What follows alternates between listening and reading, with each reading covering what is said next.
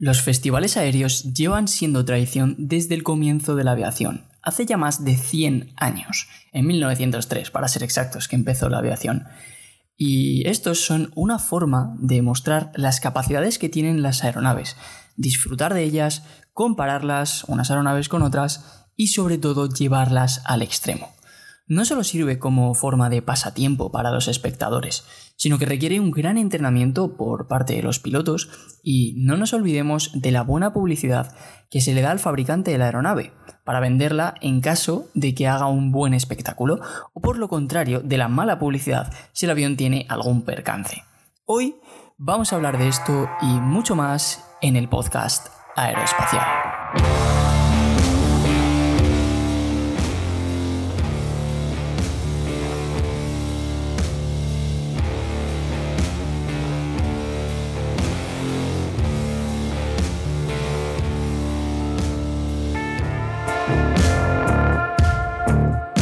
Muy buenas, junkies de la ciencia, ¿cómo estáis? Bienvenidos otra vez al podcast aeroespacial. La verdad que hacía mucho tiempo que no grababa un episodio. Este, si no me equivoco, es el episodio número 5. Que bueno, la verdad es que como os los estoy subiendo de forma desordenada y sin seguir ningún orden, porque de momento no sé cómo, cómo organizarme con esto del podcast, ya que tengo un montón de cosas que hacer, pues a lo mejor vosotros ni siquiera habéis notado el parón que he tenido, pero los anteriores cuatro episodios los grabé, los grabé allá por principios de septiembre, mm, incluso en agosto. Eh, y he estado como un mes y pico sin poder dedicarle tiempo porque, como ya sabréis, eh, seguramente, pues he pasado el virus, el virus del cual no se puede hablar porque si no YouTube te penaliza. Eh, estoy bien para aquellos que os, lo que os lo estéis preguntando, vaya. Pero no solo eso, sino que además ahora estoy viviendo en Valencia eh, desde, hace, desde hace unas semanas por el tema del máster que estoy haciendo, para los que os interese de nuevo, estoy haciendo un máster habilitante en Ingeniería Aeroespacial en la UPV, la Universidad Politécnica de Valencia. Que mm, entonces, bueno, pues por ese motivo, pues me he tenido que venir a vivir a Valencia, me he tenido que adaptar a todas las nuevas cosas. Y, además en Madrid, antes de venir, estuve dedicándole mucho tiempo a hacer nuevos vídeos en lugar de hacer podcast. Así que, bueno, pues seguimos con este episodio. Bueno, de hecho, empezamos con este episodio que todavía no he empezado.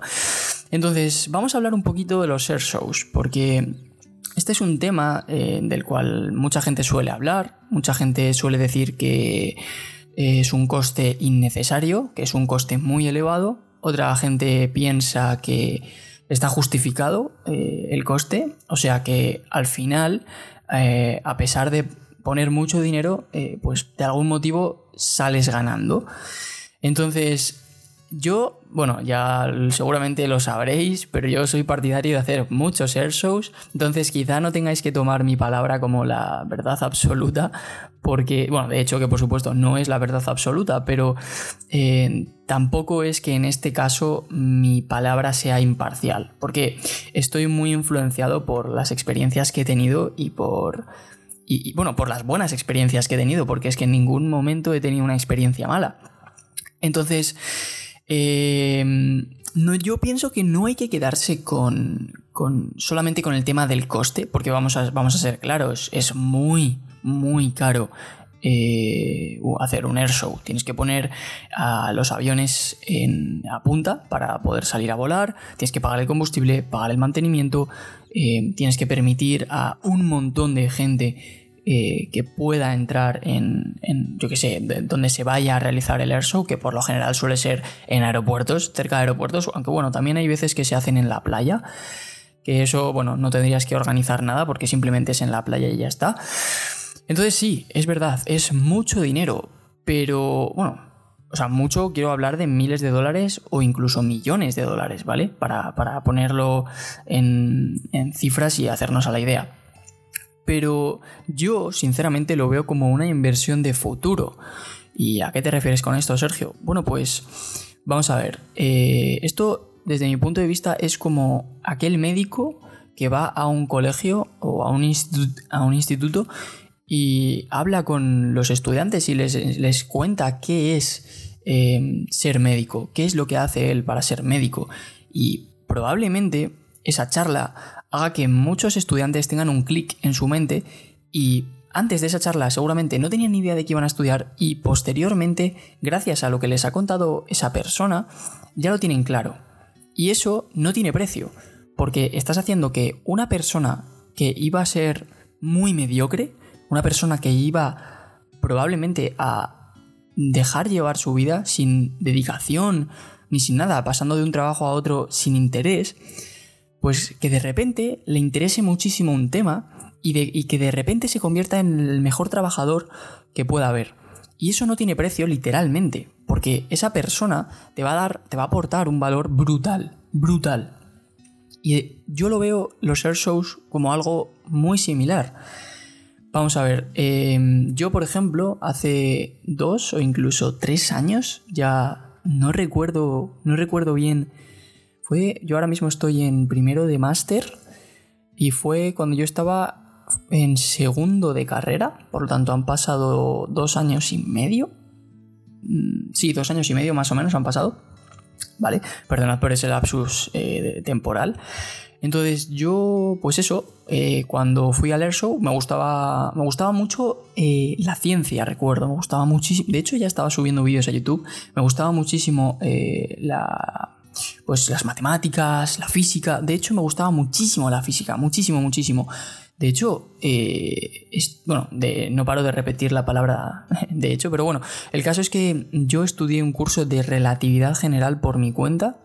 Vamos, yo cuando empecé a estudiar la carrera, a mí me gustaba bastante más la física que la ingeniería aeronáutica.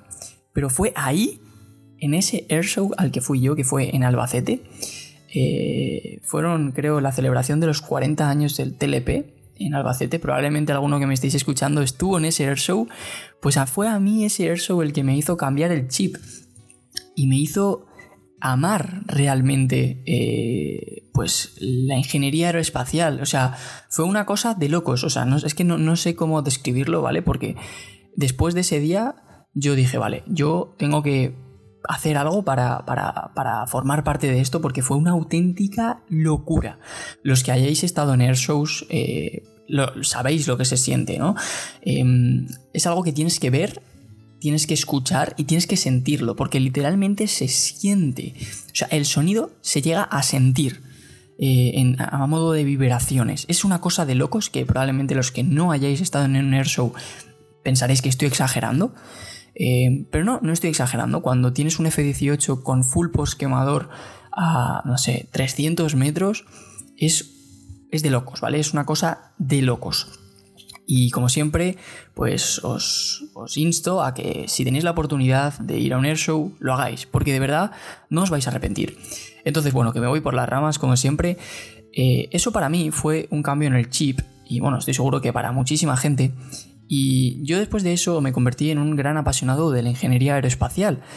Eh, si no hubiera habido ese air show, yo probablemente pues, me hubiera gustado mucho la ciencia, hubiera, eh, me hubiera interesado muchísimo porque es la realidad, pero eh, se habría perdido, por así decirlo, una persona muy interesada por la ingeniería aeroespacial. Y en mi caso, eso hizo que yo siguiera dándole muchísima, muchísima caña a YouTube.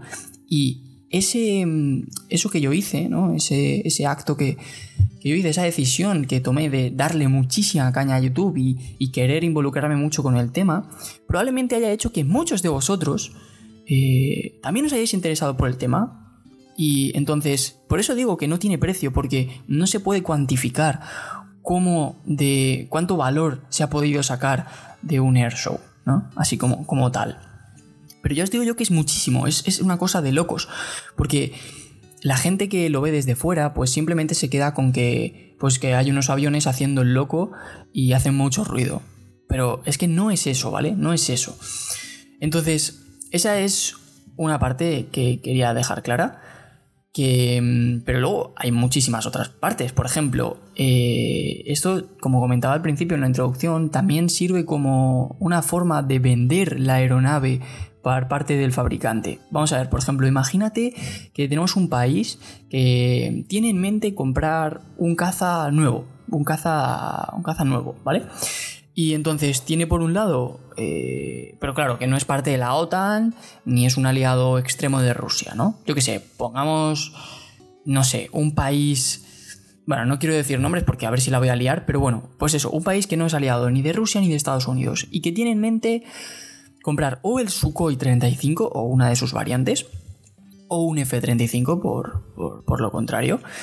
Entonces, ahora ponte que, bueno, vamos a decir que yo qué sé, eh, el país es Turquía, ¿vale? Vamos a decir que este país es Turquía.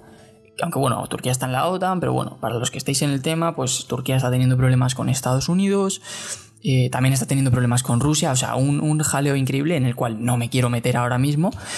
Entonces, vamos a decir que es Turquía simplemente por ponerle un nombre propio, ¿vale?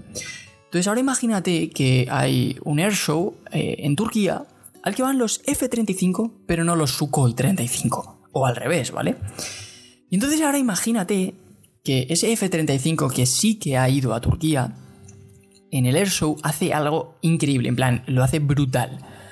Claro, eso deja con la boca abierta a todos los espectadores y probablemente la gente se pusiera a hablar diciendo, hostia, eh, Turquía, o sea, nosotros podríamos comprar este avión que, ha hecho esa locura, esas locuras, y, claro, eso mete mucha presión al gobierno, por, así decirlo. Por lo que sí, por, supuesto es algo muy bueno. De hecho, pues hay historias de que, yo qué sé, cuando por ejemplo se tenía que vender el Eurofighter, eh, pues que cuando iban a los air shows, pues los pilotos como que estaban, por así decirlo, presionados a hacer cosas increíbles, ¿no? Em, esto probablemente eh, hablemos de ello en el futuro si, es que puedo llegar a traer a un piloto de Eurofighter que haya pasado por esta experiencia. Entonces, claro, eh, aquí tenemos la parte buena, que es eh, si, el, si el avión lo hace bien, pero si lo hace mal? Claro, si lo hace mal, aquí se la está jugando. Porque mm, imagínate que tiene un accidente completamente inesperado y además grave, ¿no? Por ejemplo, no sé, la verdad no lo tenía pensado, pero imagínate que, por ejemplo, el avión está taxiando por, la pista y por culpa de algún fallo motor o lo que sea, pues no sé, digamos que explota, ¿vale? O sea, vamos a ponernos súper extremos, mega, ultra, hiper extremos. Pues claro, eso, el país que está con opciones de comprar ese avión diría, ¿qué? ¿Qué me estás contando? ¿Que queréis que compremos este avión? O sea, ¿estáis locos? Y, probablemente no lo compraría, solamente por un accidente. Lo que he dicho ha sido una cosa muy exagerada, o sea, ha sido la exageración de la exageración, pero bueno, podría pasar que, no sé, cuando estuviera aterrizando el, avión, pues por culpa de un viento cruzado o por culpa de, yo qué sé, cualquier problema que tuviera el avión, pues, pues tuviera un accidente. Imagínate que ya matara a algún civil, ¿vale? Que alguna persona que estuviera viendo el airshow por ahí, pues le pillara mal y, muriera. Pues eso sería una auténtica catástrofe para ese, ese avión, eh, en concreto si ese país quisiera comprarlo.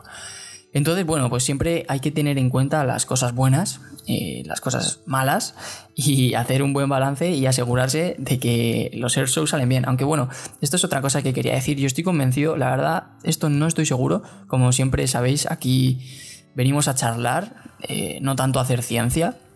Entonces, bueno, voy a dar mi punto de vista. Eh, los air shows estoy convencido de que, por lo que sé de aviación, que siempre la seguridad prima ante todo, pues en los air shows, que es los sitios en los que se hacen cosas, por así decirlo, locas, peligrosas, ¿no? Incluso a veces, y hay mucha gente cerca, pues estoy convencido de que se toman muchísimas eh, medidas de seguridad que no se llega a poner en peligro a la gente en ningún momento ni cosas del estilo. Esto puede ser para gente que se lo esté pensando, ¿no? Porque yo, por ejemplo, a ese show que fui en Albacete, pues no sé, varios días antes estuve pensando, hostia, pero yo he visto vídeos en los que el avión de pronto se estrella y mata gente. Y claro, dices, hostia, tú a ver si me va a pasar a mí. Pero, pero te das cuenta de que es, como, el, como el pensamiento de, hostia, eh, se estrelló un avión el año pasado, eh, tengo que coger ahora un avión, eh, a ver si me va a pasar a mí, ¿no? Que es súper improbable, o sea, pasa una vez de cada muchísimas veces, o sea, es más muchísimo más probable que te pase algo andando por la calle o cualquier cosa del estilo, ¿no? Entonces, Ahora me gustaría tratar un tema también muy, muy interesante, que es que, por ejemplo, eh, relacionado con lo que decía al principio, ¿no? Que la gente pues está muy apasionada eh, si van a los air shows y todo el estilo, pues claro, aquí podemos pensar, bueno, Estados Unidos es eh, el país que más invierte en, en, en air shows, ¿no? Por así decirlo. O sea, si tú te pones a mirar en una lista de, de air shows que hay por país y te pones a mirarlo por fechas, eh, lo de Estados Unidos es una locura y os lo digo de primera mano porque lo he, o sea, lo he visto. Quiero decir, he visto esa lista y tú te pones a mirar y hay, hay una... No me acuerdo ahora cómo se llamaba la página, creo que era Mildavia o algo así. Eh, pues si tú buscas, eh, ahí te pone todos los air shows que va a haber confirmados ya. Bueno, de hecho ni siquiera confirmados, simplemente los air shows que va a haber y que luego, bueno, pues a lo mejor se cancelan o no. Y hay una, hay una parte que es están todos los air shows de Europa y luego hay una parte que están todos los air shows de Estados Unidos.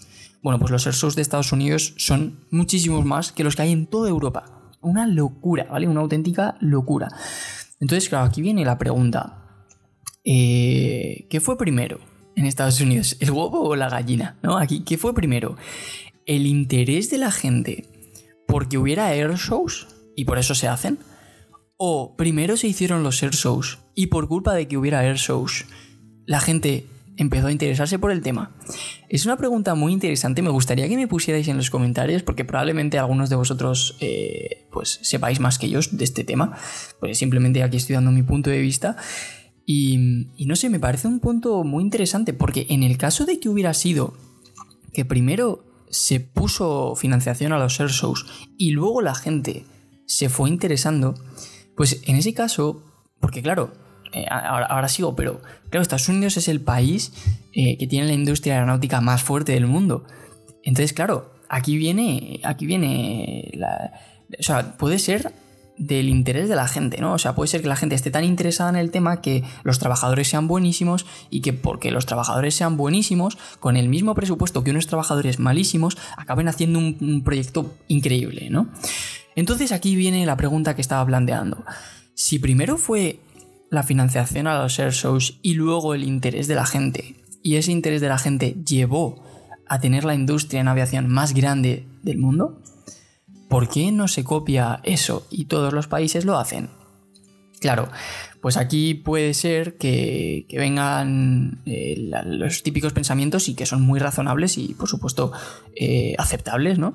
De decir, claro, pero ¿cómo te vas a poner a gastar miles de dólares o miles de euros en que vuelen los aviones haciendo nada, o sea, simplemente volando porque sí, cuando hay gente que se muere de hambre, ¿no? Claro, es la típica pregunta, pero si, si no... Hay, hay cosas que tienen que hacerse, como por ejemplo la investigación espacial. Hay mucha gente que dice, pero ¿cómo puede ser que estemos gastando millones de euros o millones de dólares en investigación espacial cuando hay gente que se muere de hambre? Ya bueno, pero es que si no se progresa, eh, nos quedamos estancados. Y quedarse estancado es peor para todos.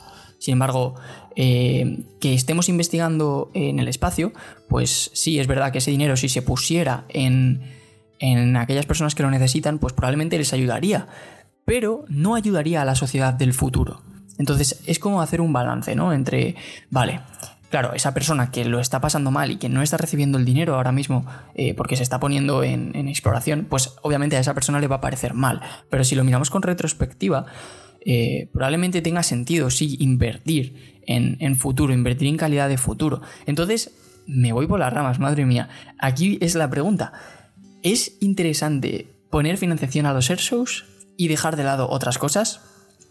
Claro, en caso de responder que sí, que bueno, yo respondo que sí, pero claro, aquí viene la pregunta que es más complicada de responder. ¿Hasta qué punto? Claro, no vas a poner toda la financiación de un país en solamente el sector aeroespacial y a los sectores de los médicos que les den. No, por supuesto, eso no puede ser así, porque al igual que hay air shows eh, para la aviación, pues también habrá lo mismo para la historia, eh, para los que estudiaron historia, también habrá lo mismo para los que han estudiado medicina y también habrá lo mismo para los que han estudiado cualquier cosa del deporte, ¿no? Aunque bueno, el deporte en realidad por lo general siempre está muy eh, muy a la vista de todos, ¿no? Tenemos, yo que sé, el fútbol o las Olimpiadas o cosas así, ¿vale? Entonces, claro, es, la pregunta que, me gustaría que respondierais en los comentarios y que me, que me ayudarais a pensar porque me parece un tema muy, muy interesante. Yo pienso que para estar cubriendo más o menos un, un cupo interesante de gente que está viendo el Air Show en directo, Pues más o menos en España, que bueno, para los que seáis de España sabéis la superficie que abarca eh, España más o menos. Para los que no seáis de España, pues bueno, bueno, pues España tiene unos 50 millones de personas, o 40 y pico millones de personas, y las ciudades más grandes son Madrid y Barcelona, ¿vale? Pues yo pienso que como mínimo cada año debería hacerse unos 3 o 4 airshows. Ahora que está pasando todo lo que está ocurriendo, pues a lo mejor no es momento de ponerse a invertir dinero en esto. Porque claro, esto es una inversión, pero lo que está ocurriendo ahora es algo de máxima necesidad, ¿no? Eh, tenemos que salvar todas las vidas posibles y todo eso. Entonces ahora sí que no nos vamos a poner a gastar dinero en inversión, ¿no? En, inversión de futuro, porque ahora nos tenemos que preocupar por el presente.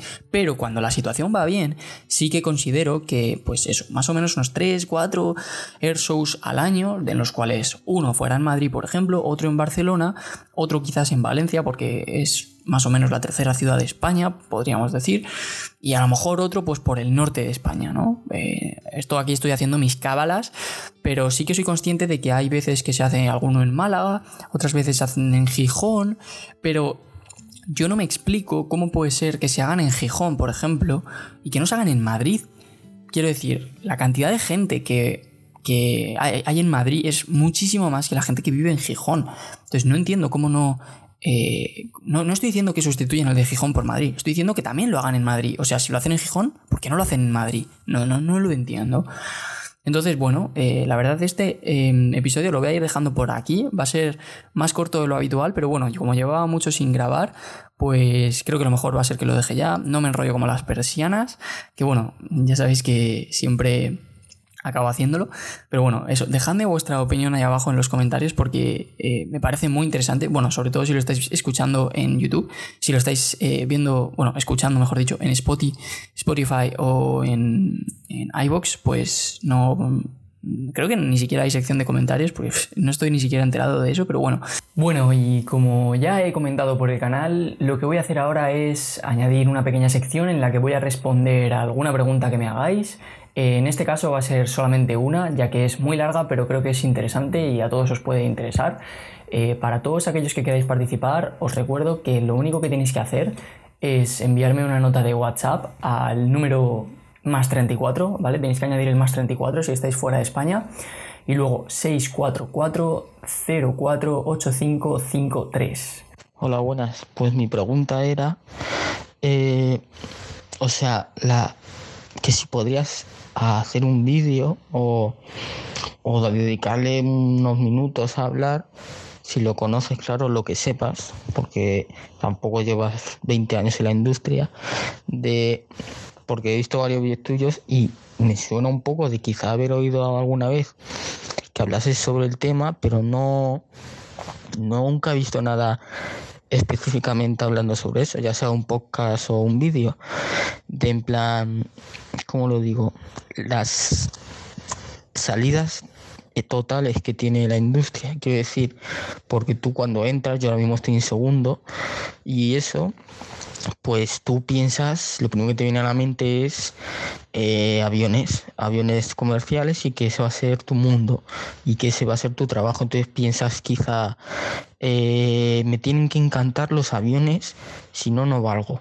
Y a lo mejor te encantan los aviones, pero quizá hay otras partes de la industria que aún no conoces y te vendría bien conocer pronto que podrían llegar a gustarte aún más de lo que te gustan los aviones. Por ejemplo, partes más relacionadas con lo militar, sobre todo partes que yo no sabía que había tanto mundo relacionadas con el espacio. ahora hilando con eso, es lo que te iba a decir.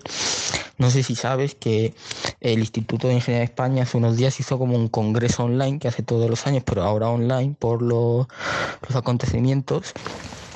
Y, y puso un congreso solo sobre ingeniería espacial, no, no ingeniería aeronáutica El congreso era Congreso de Ingeniería Espacial. Y, si no sabes lo que es, ahora si quieres incluso te paso el planning que tienen, que es esta semana, y para que veas de lo que hablan en las charlas.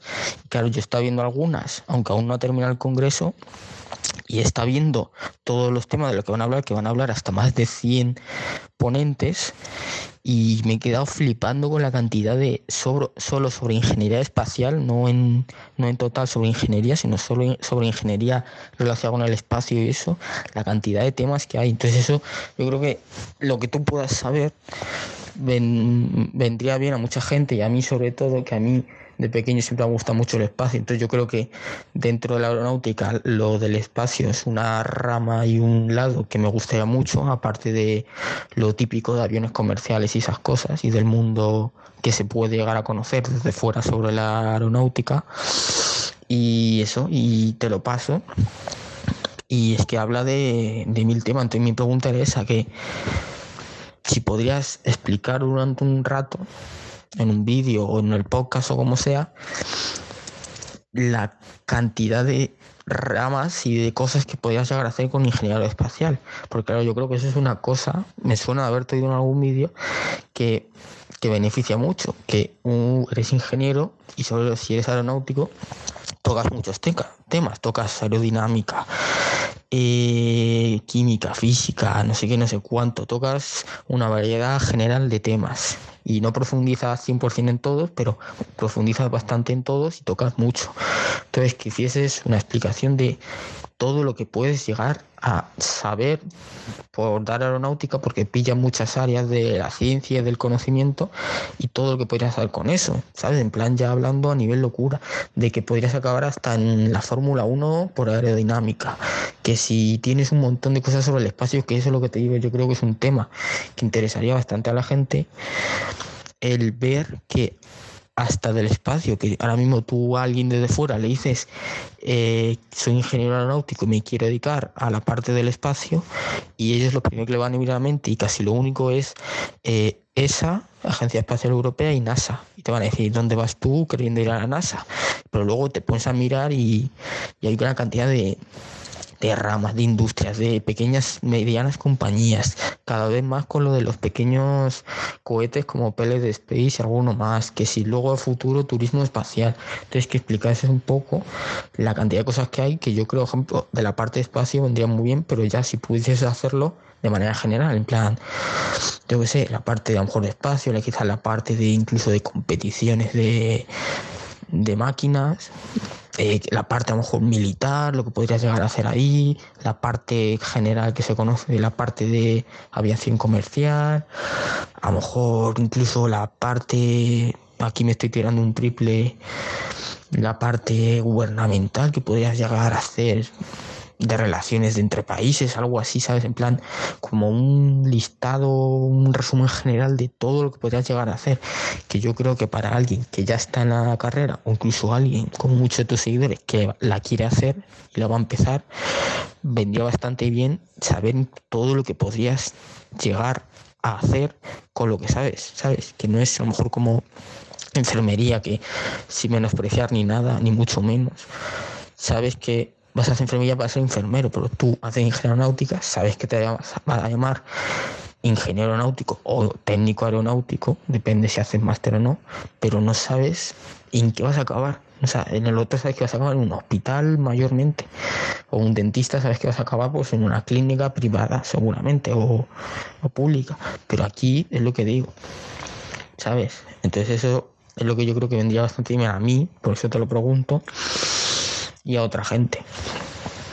Que explicases lo que he dicho, todo lo que se puede llegar a saber de distintas áreas y cómo se podría llegar a aplicar en tantas áreas de incluso áreas desconocidas en las que puede llegar a trabajar un ingeniero aeronáutico o áreas eh, raras pero posibles en las que podrías llegar a, a estar si eres ingeniero náutico y las que podrías llegar a aportar algo con los conocimientos de muchas áreas que tú tienes como ingeniero aeronáutico o ingeniero técnico aeronáutico.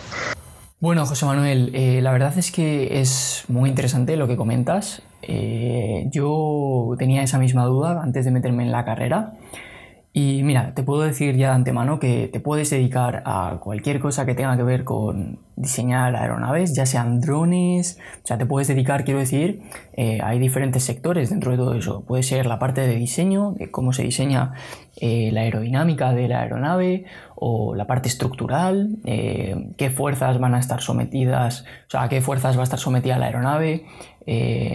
hay muchísimo trabajo dentro de eso porque eh, diseñar una aeronave, eh, normalmente solamente pensamos en la aerodinámica, pero es que dentro hay una locura de cosas. Eh, pues eso, la estructura, o sea, todo el tema de las vigas para que todos los esfuerzos se puedan resistir.